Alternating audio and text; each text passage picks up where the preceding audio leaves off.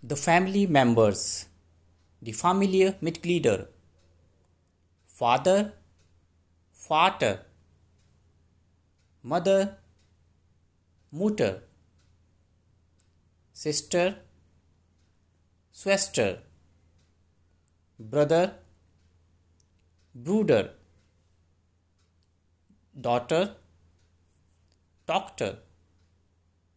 Son, Sohn. Grandfather, Großvater. Grandmother, Großmutter. Uncle, Onkel. Aunt, Tante. Child, Kind. Children, Kinder.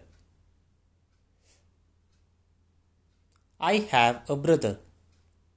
Ich habe einen Bruder.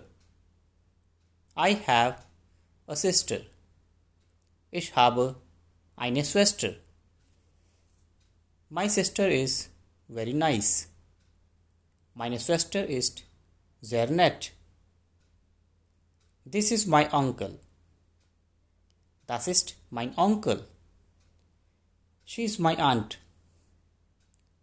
Sie ist meine Tante. My grandmother is very old. Meine Großmutter ist sehr alt. My grandfather is very healthy.